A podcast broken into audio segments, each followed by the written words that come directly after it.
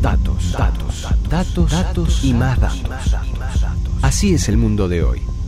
Pero hay datos y hay metadatos. ¿Te la complicamos? Sí, pero para entender este universo de unos y ceros está la columna de tecnología envolviendo en sí. Metadata, con el ingeniero Danilo Espino.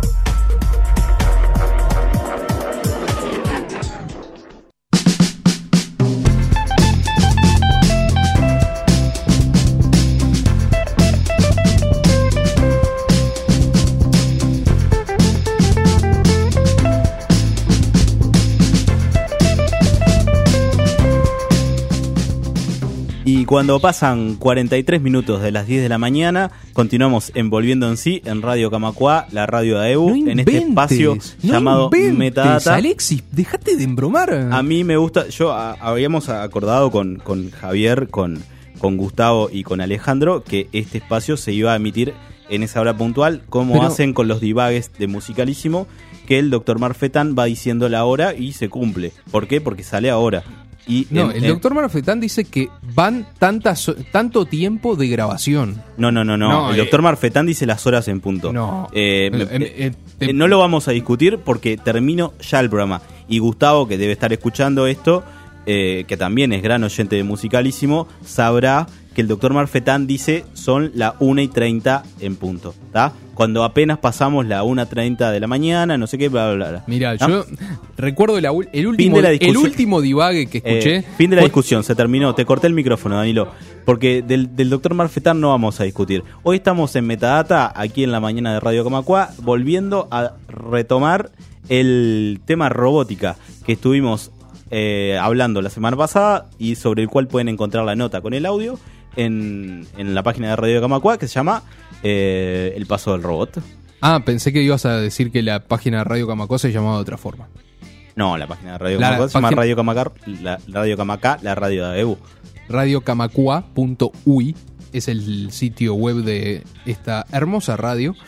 Este, Hoy, ¿desde dónde estamos eh, haciendo el registro sonoro? Nos trasladamos nuevamente a la cantina. En este momento es de noche, ya cerró la cantina. Por suerte está todo cerrado. En este momento son las 2.33 de la mañana. Por eso es que no, no escuchan nada en, este, en esta habitación. Fue la, la única hora. la- las heladeras tienen candado, eso me llamó la atención. Las heladeras con candado.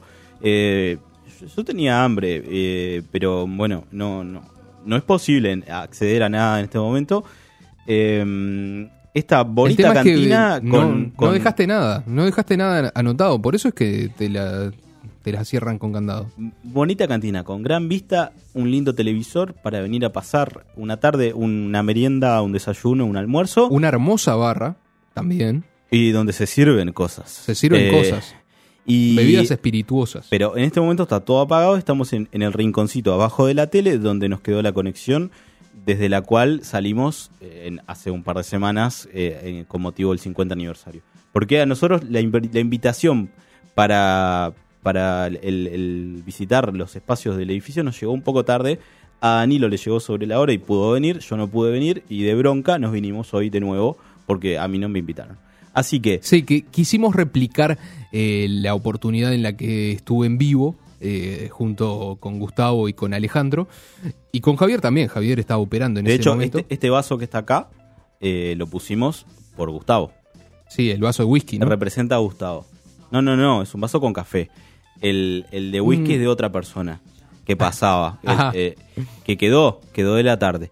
Y hoy retomamos el camino iniciado en el episodio anterior, donde empezamos a hablar de la robótica, de su historia, de su presente algo, y hoy retomamos el presente y vamos hacia el futuro. Sí, eh, antes de lo que decíamos hoy del sitio de Radio Camacua, eh, si quieren repasar la columna del, del miércoles anterior, pueden entrar al sitio de Camacua este, y justamente me- en, el, en el artículo que, ¿cómo decías que se llamaba Alexis? Este, mm, El paso del robot. el paso del robot, ahí pueden ingresar y pueden escuchar eh, esa y bueno, y otras columnas que, que hemos hecho eh, tan, con tanta alegría. Em, ahí está, ahí está el, el whisky que mencionábamos recién. Em, Pero decíamos, hoy vamos a, eh, a encarar este, esta segunda parte em, hablando de cómo se relaciona la robótica con la educación en nuestro país. Y es bastante difícil no pensar que el plan Ceibal no esté íntimamente relacionado con este asunto. Y, ¿Pero por qué? Porque todo está relacionado con todo. Y si la robótica está relacionada con la educación, la educación tiene que estar relacionada con el Ceibal y el Ceibal y, y metadata y todo eso. ¿Por qué? Porque este es un espacio holístico tecnológico. Continuamos. Sí, gracias Alexis. Em, de todas formas, antes de hablar de, Plan Ceibal, hablemos de otros proyectos que vienen de otras instituciones también relacionadas con la educación. En 2009, en la Facultad de Ingeniería, se comenzó a desarrollar el espacio de formación integral Butiá, un proyecto que conocemos más bien en, la Facultad de Ingeniería como Proyecto Butiá y que desarrolla una propuesta de robótica educativa en base a una plataforma robótica de software y hardware libre. Eh, hay que resaltar el tema de que es software y hardware libre. ¿Por qué? Porque está accesible no solamente a eh, integrantes de la educación básica y media, sino a público en general. Cualquiera puede acceder a cómo está hecho lo que todos los recursos que se utilizan para el desarrollo de este proyecto, eh, sea un estudiante, sea una persona a pie, un jovista, por ejemplo. ¿Jovista? ¿Qué es un jovista? Alguien que se dedica con, a la robótica como hobby. Mira. Un jovista, un, una persona que se dedica a, los, a sus hobbies. Por ejemplo, hay gente que se dedica a eh, los, los autos. Oh, me sonó muy a lobista, al, al, al, que, al que mueve el tiquitiqui ahí, no sé qué. No, no, no, no tiene nada que ver. Pero bueno, sigamos. Eh, esta plataforma, todo lo que se utiliza, el software y hardware que mencionábamos recién, se llama KitButia y se compone de un set de sensores y piezas y una plataforma móvil en la que se coloca encima la computadora XO. Esta, eh, además, la computadora XO se conecta a esta plataforma y eh, permite que pueda, por ejemplo, moverse sola, se le programa algún, algún sistema, alguna, algún programa, valga la redundancia, y eh, la plataforma se mueve sola. Se conectaba, ¿no? Porque ahora las XO en paz descansen, ahora tienen otro formato, me parece, ¿no? No, No, son no, tablets o... No, no, siguen siendo la X- ¿Sí? las XO de siempre, sí. Pero les Ahí- han dado otros formatos. se les han dado, eh, no les Formato introducido por Negroponte y la CIA y los rusos eh, eh, que... y, y el se- Plan Atlanta y también. el Plan Atlanta, de la mano del Plan Atlanta, que están chupando nuestros datos de nuestros niños. Continuemos. No, no puedo seguir, por Dios.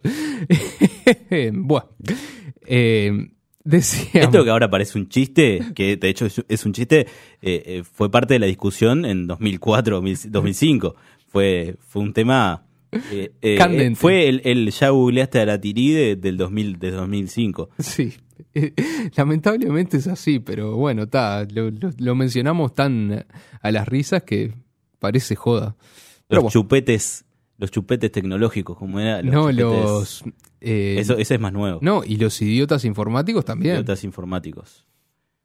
Eh, bueno, Bueno, los idiotas informáticos, entre otras cosas, han. son eh, hobbyistas. Se ha extendido la, la- la estupidez informática a los robots. Entonces, Exactamente, justamente. Y bueno, lo que decíamos es que lo de la plataforma libre, además de que permitió de que cualquiera tuviera acceso a cómo se hacen estos, eh, estos robots, por llamarlos de alguna forma, bueno, por llamarlos de alguna forma, no, son robots, em, generó una comunidad de investigadores, docentes, estudiantes y egresados, y bueno, y los hobbyistas que mencionábamos hoy, em, desarrollando un proceso de mejora continua que incidió en el desarrollo de esta plataforma. uy, me mezclaste. eh, mejora continua y plataforma en una, una frase. No hay forma de que esa frase no sea humo. Sí. No me dijiste nada. Mejora, ge- generar sinergia para la mejora continua de la plataforma. Nada, dijo. Te lo, te lo, pon- Nada. te lo concretizo. Te lo A concretizo.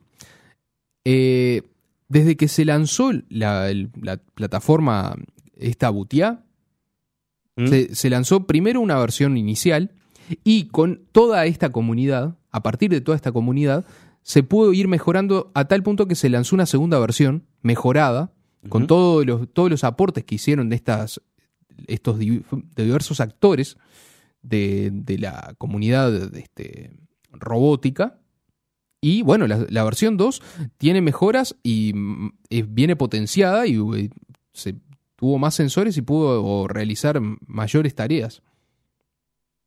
Te sirve como el- la parte de mejora continua. Eh, me metiste otra, otra palabra clave para el humo que es actores.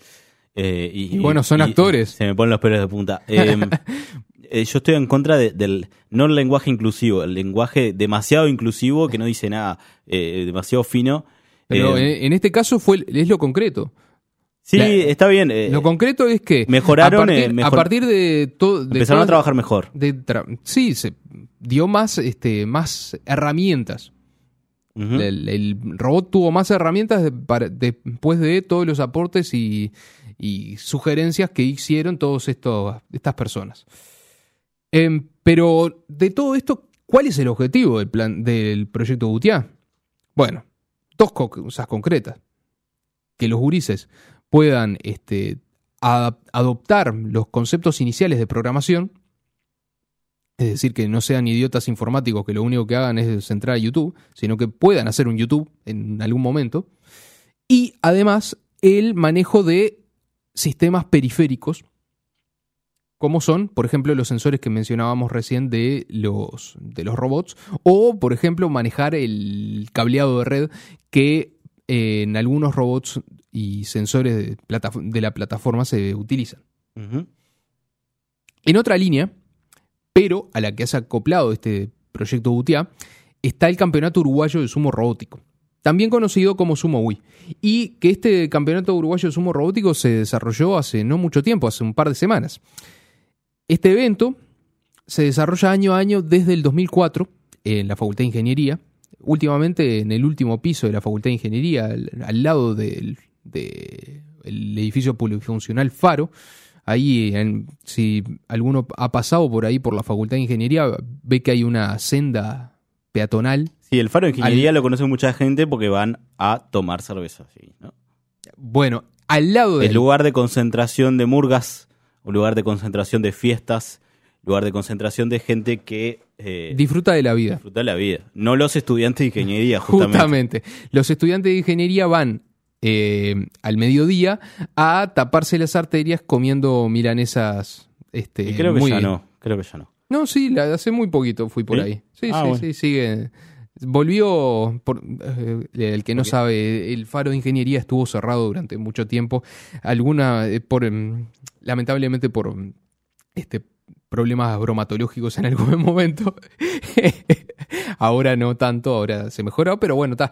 Eh, decíamos que la competencia esta de- del Campeonato Uruguayo de Sumo Robótico se, se desarrolla ahí cerca de- del faro y em, tiene algún, como por objetivo el desarrollo de la actividad académica de todos los este, estudiantes de la Facultad de Ingeniería en el área de la robótica y obviamente también difundir eh, los trabajos que se desarrollaron en, en la universidad en estas áreas y también en el área de la inteligencia artificial. Este, Yo estuve ahí. Eh, me tocó, por, por un tema académico, eh, participar, pero como, como visitante y Sí. charlar con algunos de los protagonistas. Eh, para, para ser más concretos, participan muchos liceos y, sí, justamente y algunas eso- escuelas también. Eso íbamos a mencionar un poquito Eh, más adelante. el- el- es como un clima muy competitivo, festivo, muy interesante. eh, la relación que se genera entre los docentes, los estudiantes, una competencia. lo- Los gurises están recopados, pero recontra copados con, con los robots. Creo que hay dos, están copados porque no todo es están- sumo, ¿no? No, Eh, claro. Se llama sumo el evento, pero Es que inicialmente se comenzó como una competencia de sumo robótico, es decir, habían... ¿Qué pasa? La competencia tiene como objetivo que lo, además de todo lo que decíamos, que eh, se presenten robots que eh, se mueven autónomamente eh, y hagan diferentes tareas. En particular, inicialmente lo que hacían eran pelear en un dojo, en una, en una tabla por, por una- Sí, el pelear es como. eh, es medio grande. Eh, se, trata- empujan y tratan de sí. sacarse de No, un no círculo central que es el no dojo. se imaginen el típico, lo que se No, ve en las con una motosierra. Claro, no. Lo, lo que hacen es tratar de sacarse de una, de una, de un área que está delimitada, ¿no? Eh, y se delimitan eh, y lo que hacen es tratar de empujarse para afuera.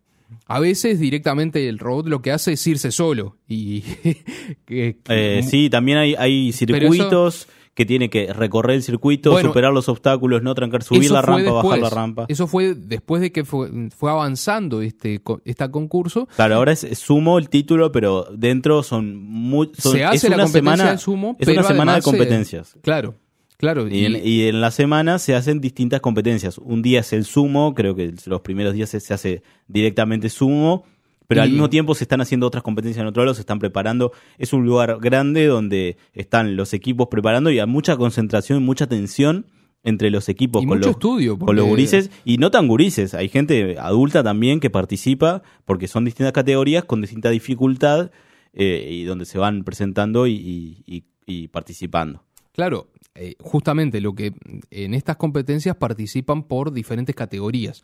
Las categorías se dividen tanto sea por eh, avance académico, léase eh, estudiantes de, de- Escolares, liceales. liceales, y también por la plataforma que utilizan, porque hay plataformas, había, como decíamos, la plataforma Butia, y también hay plataformas, por ejemplo, de la empresa Lego, que es- se han popularizado mucho y que también presenta...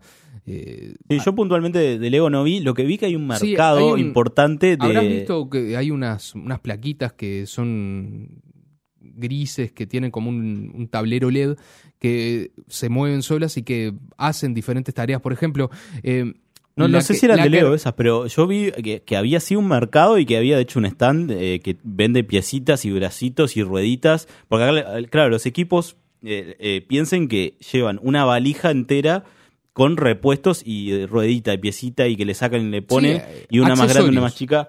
Eh, Hay diferentes accesorios que permiten que el robot pueda ser más Autónomo. más autónomo y que pueda hacer otras tareas. Por ejemplo, un robot se le puede agregar un, un sistema de poleas y puede funcionar como grúa. Otro puede funcionar como una, este, eh, una pala mecánica. Y, así sucesivamente. va, uno de los gurises eh, nos contaba el año pasado que el grupo de él lo que tenían era, habían propuesto un recorrido, eran del Liceo de Casupá, y en el Liceo de Casupá habían, ah, antes del, del evento se hace una, un llamado a ideas de, de, de qué va a ir la categoría. Se propone de qué va a ir tu categoría. Entonces ellos proponían que la categoría de ellos fuera un circuito donde se recogían un- unos rolos de madera y los rolos después los tenía que hacer todo el recorrido y depositarlos en el puerto. Ese, todo ese recorrido lo habían propuesto ellos, pero aparte había más gente que participaba en, ese, en, ese, en, ese, circuito.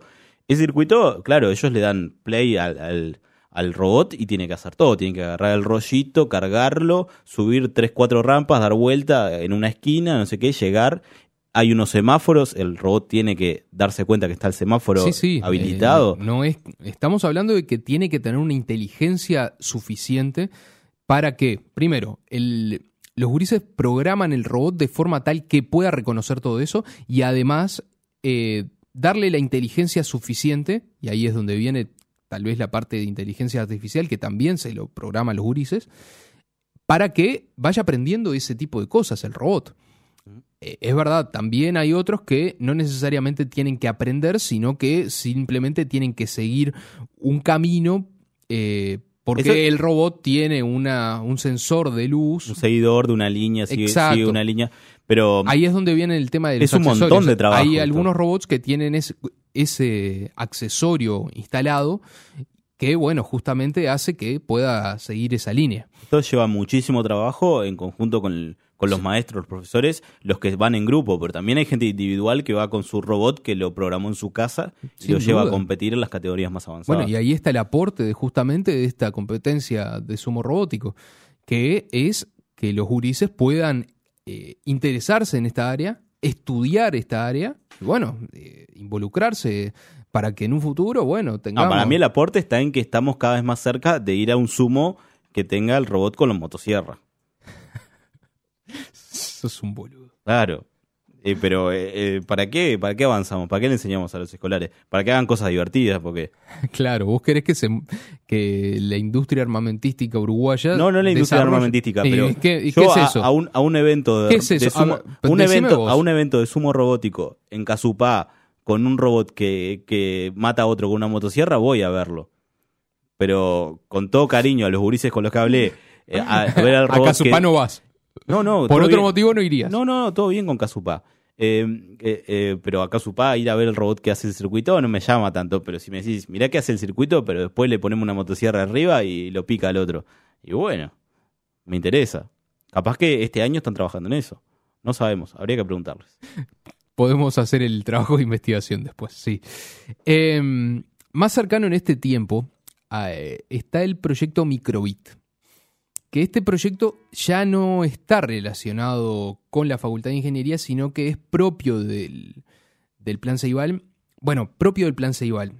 Es un decir, porque el- la Microbit es una placa que desarrolló la Fundación BBC y bueno, justamente lo que hace tiene más o menos los mismos eh, objetivos, mejor dicho, que tiene el plan Ceibal, que es tratar de acercar a, lo- a los... a No, que tiene el butiá, Sí, perdón, a los que tienen el butiá. porque esto es del plan Saibal. Exacto, sí.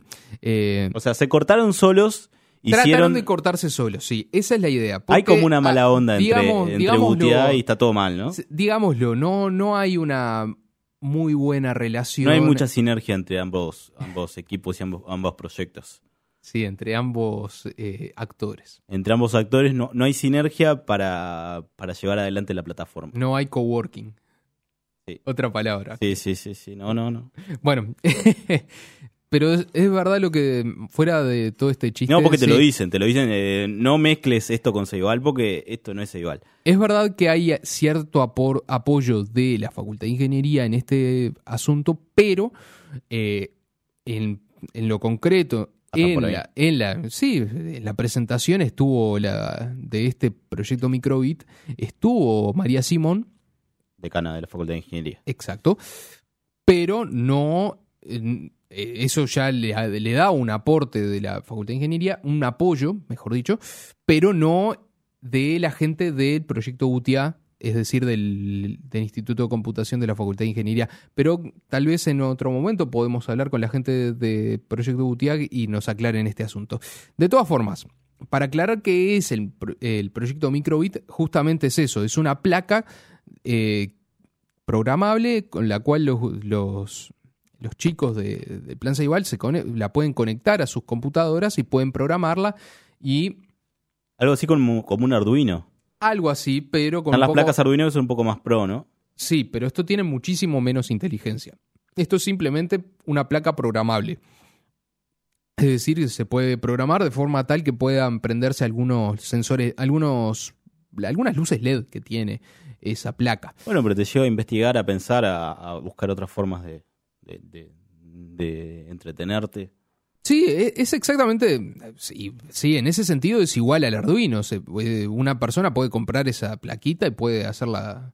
Hacer un sensor con eso, lo que quieran. y es exactamente igual en, el, en, en la parte de, de que tiene. de que se le pueden agregar accesorios que eh, eh, igual al, al proyecto Gutiá. Em, como objetivos también tiene el iniciar al mundo de programación a los niños y bueno, está.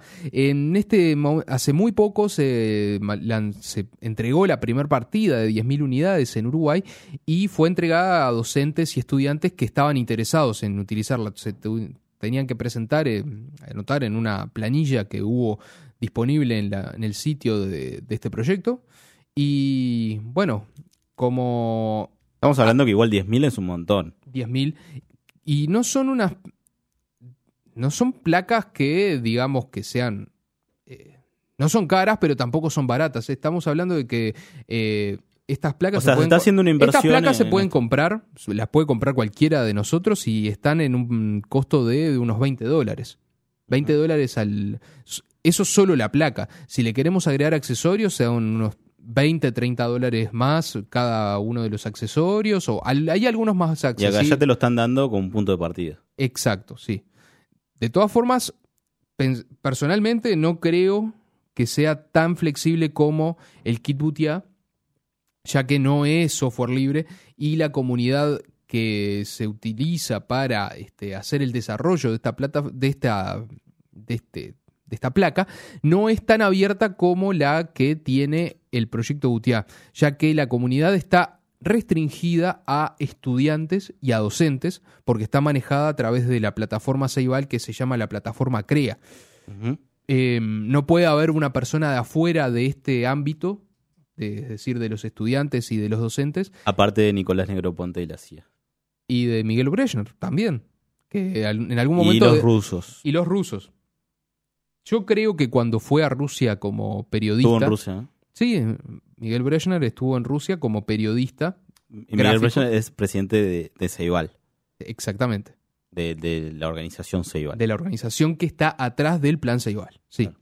Em, lo que decía es que personalmente no creo que sea una, una plataforma tan abierta y creo que no aporta tanto como Bueno, fuerte, fuerte, fuerte Como este final y, y- inesperado. Inesperado. Yo creo, yo, desde estos micrófonos, y si me está escuchando Miguel Brechner o cualquiera de los del Plan Ceibal, los invito a que me, a que me contradigan, eh, a que me, me hagan cambiar de opinión. Me parece que el proyecto Microbit no es positivo. Creo yo que es mucho más positivo el proyecto Butia.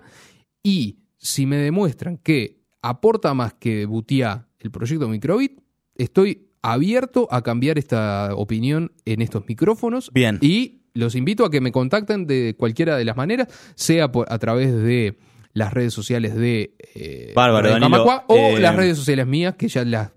Nos Las- quedó, nos quedó clarísimo y creo que a nadie le interesa. Así que Bueno. vamos a cerrar este, el intento. este nuevo espacio de Metadata con que con una canción.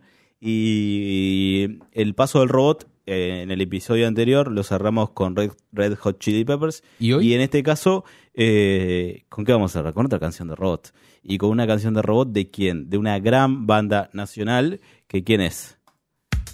Santeles Amis. Robot. Adiós.